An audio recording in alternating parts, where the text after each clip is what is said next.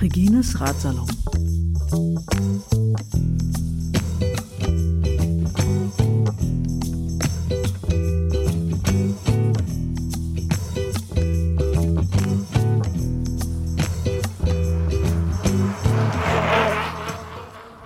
Guten Morgen aus Berlin.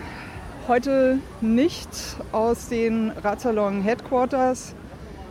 Heute exklusiv vom Brandenburger Tor. Das Brandenburger Tor ist abgesperrt für die Fanmeile. Man kann noch außenrum durchgehen. Ich bin sozusagen auf der Innenseite äh, vom Hotel Adlon und gucke auf die Quadriga zur Straße des 17. Juni raus. Im Hintergrund ist ein Riesenrad zu sehen. Ja, äh, WM ist eröffnet seit äh, gestern Abend und wahrscheinlich wird hier im Laufe des Tages auch der Trubel an Touristen und Schaulustigen für das Public Viewing zunehmen. Ja, es ist der 15.06., Viertel vor elf am Morgen. Hier ist noch alles ganz gemütlich und entspannt. Ich bin hier, um den Start der Grenzstein Trophy 2018 zu begleiten. Das Startbanner für die Grenzstein Trophy habe ich dabei. Wir hoffen, dass wir trotz Absperrung an der Fanmeile ein paar schöne Fotos produzieren können mit allen Startern und der einen Starterin. Eine äh, mit Startverabschiederin hat sich auch schon eingefunden. Und ich denke mal, ich werde gleich mal einfach alle, die Lust haben, ins Mikrofon zu sprechen, äh, mal kurz fragen, ob sie sich eben vorstellen und sagen, warum sie heute hier sind, zum Zugucken, zum vielleicht Startgeleit geben oder sogar vielleicht äh, zum Mitfahren, wer weiß, soll ja auch vorkommen. Ja, wir lassen jetzt einfach mal die nächsten anderthalb Stunden auf uns zukommen. Hallo, ich bin Wiebke von iBike Berlin und ich schreibe normalerweise über das Radfahren in Städten. Ähm, ich war auf der Velo ganz viel in der Gravel Lounge mit so netten Fahrern wie diesem dort, der jetzt gerade hier eingetroffen ist. Ja, vom Eisenschweinkader. Ja. Und äh, bin seitdem völlig fasziniert äh, davon, auch endlich mal lange Strecken anzugehen. Und ich muss auch gestehen, ich habe mir in diesem Jahr das erste Rennradartige Gefährt erst zugelegt. Okay, das ist das, was wir jetzt hier auch sehen. Ja, Genau. Ganz das genau. sieht da schon nach äh, bisschen nach Gravel-Tauglichkeit aus, ne? Weitere Ja. Reifen, Scheibenbremsen. genau. Dafür ist es dann auch gedacht. Denn das soll im nächsten Jahr angegangen werden. Das heißt, du bist jetzt da, um den äh, Fahrer, Fahrern und der Fahrerin einen guten Start äh, zu geben und freundest dich damit an. Nächstes Jahr, ich glaube, du wolltest den Candy Bee Gravel Mhm, mitfahren. genau, im nächsten April ist er dann, glaube ich, wieder. Das, das ist das große Ziel, worauf ich ihn jetzt auch mehr und mehr trainiere und die über 100er Strecken immerhin schon mal angehe. Ja, super cool. Dann wünsche ich dir erstmal ein erfolgreiches äh, Fahrradjahr. Das ist ja schon so halb rum, ne? Also für mich geht es morgen erst richtig los, weil, morgen, weil ich morgen immerhin von Berlin nach Wittenberge mitfahre. Oh, das ist ja auch Das schon ein gutes dann- Stück. ja, genau. Richtung Leipzig ist das, ne? Ähm, Wittenberge. Ja, gen- nee, nee, es geht Richtung Norden. Ah, Richtung Norden raus. Gibt's noch eins? Nordwestlich Okay. Wittenberge, nicht Ja. Witten, also, Ja, ja, ja. ja, ja. Ich reden. gibt's, glaube ich, ja. zwei oder.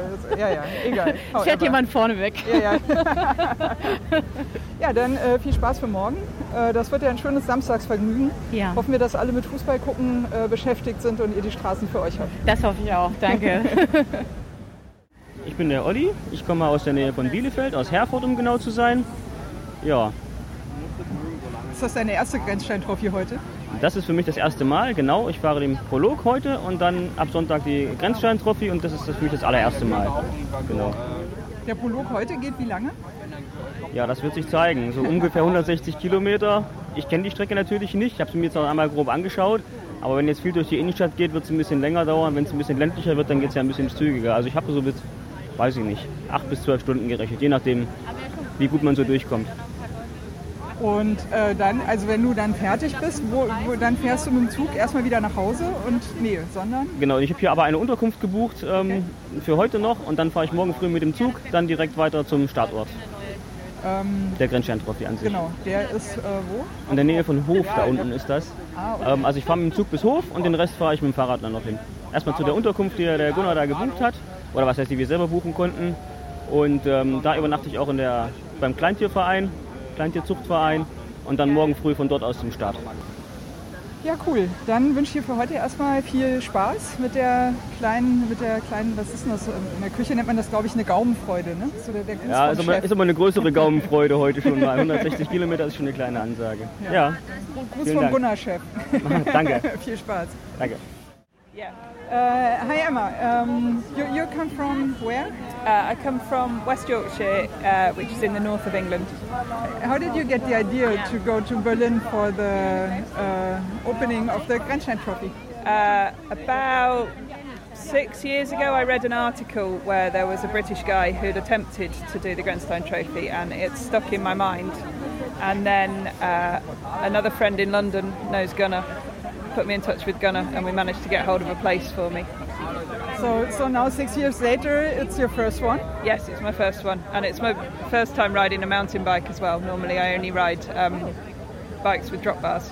So, did you do any long distance uh, stuff before? Yes, lots yes. of long distance stuff. Okay. Lots of long distance, lots of uh, like camping and.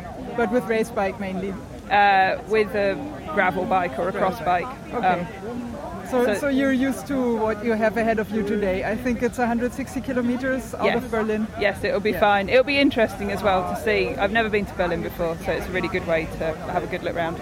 Definitely, yes. Yeah. So it's your first time in Germany as well? Uh, no, I spent quite a bit of time up in Hamburg, uh, and then another friend of Gunnar's uh, who lives in Dusseldorf. I went over to see him, uh, but so first time in Berlin. How do you like it so far? It's nice. It's really nice. It's very different as well because where I live is very, very quiet um, and not a city at all. I live out in the countryside, so to be in a city is quite, yeah, quite a lot of information at once. Crowded and a lot of concrete. Yes. but quite nice. It's got quite a nice feel to it, Berlin. It's quite friendly feeling. It doesn't feel like an aggressive city. It feels like a friendly city. Yeah, I, am I'm, I'm glad for you that uh, up to now you made some uh, uh, um, some obviously uh, nice encounters. Yes. It can be worse. I think it's the attitude when you come in, isn't it? If you, hopefully. Yeah, probably. Maybe. um, as well, I see you have uh, your helmet is in the colors of uh, Grenzstein Trophy. How, how does that come? Uh, I have a, a, friend, a French friend, who uh, quite likes to uh, spray up bikes, uh, and he offered to uh, do me a custom helmet cover. Oh. Um, so he made it all for me, but uh, obviously we decided to put a little bit of love over the top of the GDR logo because it was pointed out that it was quite offensive to have the GDR logo. Um, which, and it's for me, it's also it's an I, I guess uh, my history is quite poor, so it's been quite a lot of learning for me about the border itself. So ah, okay. it's it's been interesting learning about it. And then I've got friends who don't live in Germany anymore, but were originally from East Germany. So they've been telling me lots about their childhood and growing up. And then I've learned about the folk art of things. Somebody told me to go and look for painted eggs. Apparently, there's somewhere near the border that does okay. very, very elaborate painted eggs. And then I've heard about lace making and all sorts of so it feels like more than just a cycle tour. It's it's been a lot of learning about the history of the area as well. So so you did some like like uh, you did some talking, but uh, some studying as well to gather some official yeah. information. Yeah. Ah, so now I know why it took you six years from the first idea to, to really start here. Yeah, uh, it was more when six years ago I only ever rode road bikes, um, and then I started riding off road. Um, maybe five years ago, and then slowly started to want to explore more. Um, and then this, it, I kind of thought this would be an easier one to do, and then the more I've read about it, I've realised it will probably be quite hard. I think you're the only woman taking part this year. Yes, Yes. yes, I think only two women have ever completed it, Yeah, and it's this the ninth year that it's run. yeah. I'm not. I'm not really sure. I think it's been running for nine years. Yeah, Um, right. But this year feels quite a good year to do because it's now the equal point in time that the wall has been down. That's right. That it's been up. Yeah, um, and then put in the context of uh, Trump wanting to build a wall. It seems a strange thing to want to build an enormous wall when you look at it now. You go, why Yeah. would you do that? And then you go, right. Go to America. you go to America, and he's like, I want to build a big wall. And you, why would you want to build a big wall? It seems like why. Like all the stories I've heard are like families getting split up Yeah. and going and waving at each other from Villages either side. Yeah, split up in between two. Even houses here in Yeah. Berlin just like split in between. it yeah. seems it seems quite a crazy thing to do. Yeah. Um, so I don't know why history would want to repeat After all, itself we're in all that on way. one planet. I mean, Yeah. anyway. So what's about these waters anyway? yeah, but then I did look up because obviously it's the most famous wall, isn't it? Yeah. Um, and Because then because it's it's not existing anymore, I guess. Uh, I looked up uh, political walls around the world, and there's actually lots of them, lots and lots of walls. Okay. If you like, I've got a map, um, and there's quite a lot of walls that I didn't know about. I might not ride those ones though. Yes, people are strange. They are Yeah, strange indeed. really. it would be nice if they were all friendly. So, do you have any idea why not so many women take part? Um, Or do you think like, well, it's maybe probably all in all less women like No, there's a lot No? of there's a lot of adventure women out there that are doing things. Yeah. There's an awful lot of them. Um, I think this one is just quite obscure, isn't it? You have to, really know it? yeah, you have to almost somebody has to tell you it exists because it's quite nicely low key. Yeah. I, so there's no group tracking that's going up anywhere. You just you do it purely for the sake of doing the ride and doing the adventure that it does. There's no. It's not all over the internet unless you want to post some photographs. I think I quite like that it's it's a bit hidden. And I think the starter field as well is, is limited. I think it's only a certain number of starters yeah, that can go. I think he's allowing 29 people, Yeah. and um, I think there's only 23 people signed up for it, Okay.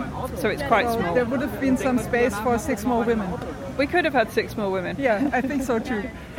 Why didn't you ride? Uh, well, I'm not into gravel. Ah, Yeah, and I'm I'm uh, I'm only about touching the self-supported stuff. Yeah. So if I if I have some good experience with that one, then uh, probably the next uh, Mm-hmm. Yeah. N, N plus one bike will, will be a gravel bike. It's Yeah. Mm-hmm. possible, but maybe in about three or four years. I recently discovered that I could do uh, track biking, track racing, and I, I really love it. I'm. Yeah. I'm so much into it. Like I spend each free minute I have, I spent on the track. right. So I'm definitely into it. I'm sorry. So so no gravel this year. I did when I was going to Hamburg a lot. I did want to have a go on that track. Have you seen the track with a big tent on the top? Yeah, yeah, yeah. And it just, I think I just like the tent. yeah, I was like, that's amazing. yeah, must be great. And I know Mm. the track there is way more open than the one here in Berlin. So Yeah. chances chances are good to, to get in there if you know Yeah. some people and Oh, just cool. ask. Berlin's the big six day, isn't it? Yeah, With it a big is. party in the middle. One day I'll make it. Will you come back to Berlin when you finish the Grenzstein Trophy? Uh, no, uh, a friend in Hamburg is meeting me with a cardboard box, so I'll fly from Hamburg back to Manchester. Okay, I see. Um, and I, th- I'm posting my clothes to him as well, so I won't smell on the aeroplane. Yeah, That's a good idea. And I can have a shower as well. So Emma, nice to have met you. Yep. Good, uh, good fun for today for the Mm-hmm. starting uh, track, and have fun on the Grenzstein Trophy. All in all, I think everybody will recognize you with your helmet, which is uh, very bright colors in white, orange, and red. Mm-hmm. So, good luck and have fun. Excellent. Thank you.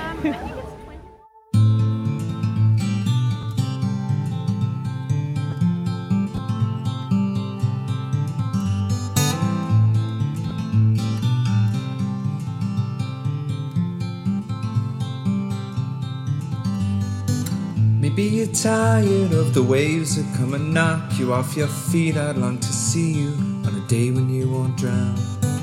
The constant dragging and deceit, your hands been tied in there to greet a life that's bounded to a world that keeps on taking every day.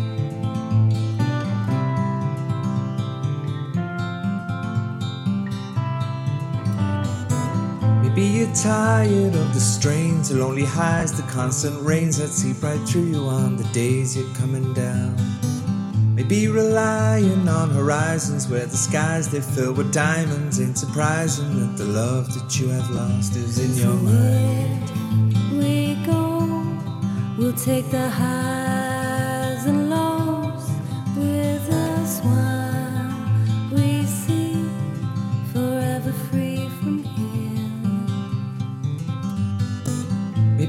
tired of the waves that come and knock you off your feet. I'd long to see you on a day when you won't drown. Maybe the answer lies beneath these scattered words. They flood our streets, and now the lights without the power flicker on into the night. We go, we'll take the highs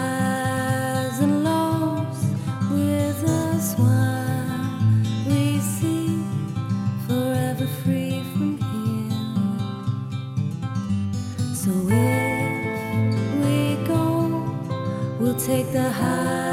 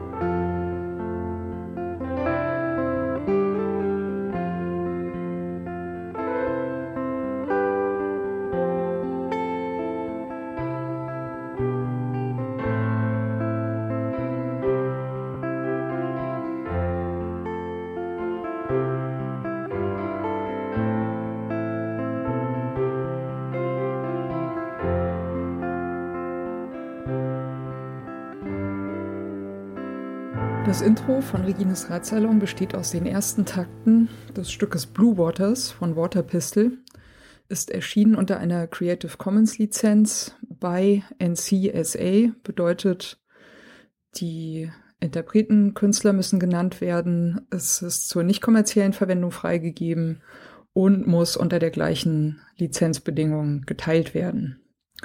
Hineingemischt in diese ersten Takte ist ein ähm, Sample, das heißt Bicycle Passing von Bescu, ist aus dem Free Sound Archive. Und zum guten Schluss haben wir am Ende noch ein Stück, das heißt Horizons, ist von der Gruppe Train Room und ist auch unter Creative Commons Lizenz erschienen, äh, mit der Bedingung bei, also die Interpreten, Künstler müssen genannt werden. Der Radsalon selbst steht auch unter einer Creative Commons Lizenz und zwar in dem Fall eine bei NC ND Lizenz bedeutet bei der Künstler Interpret muss genannt werden.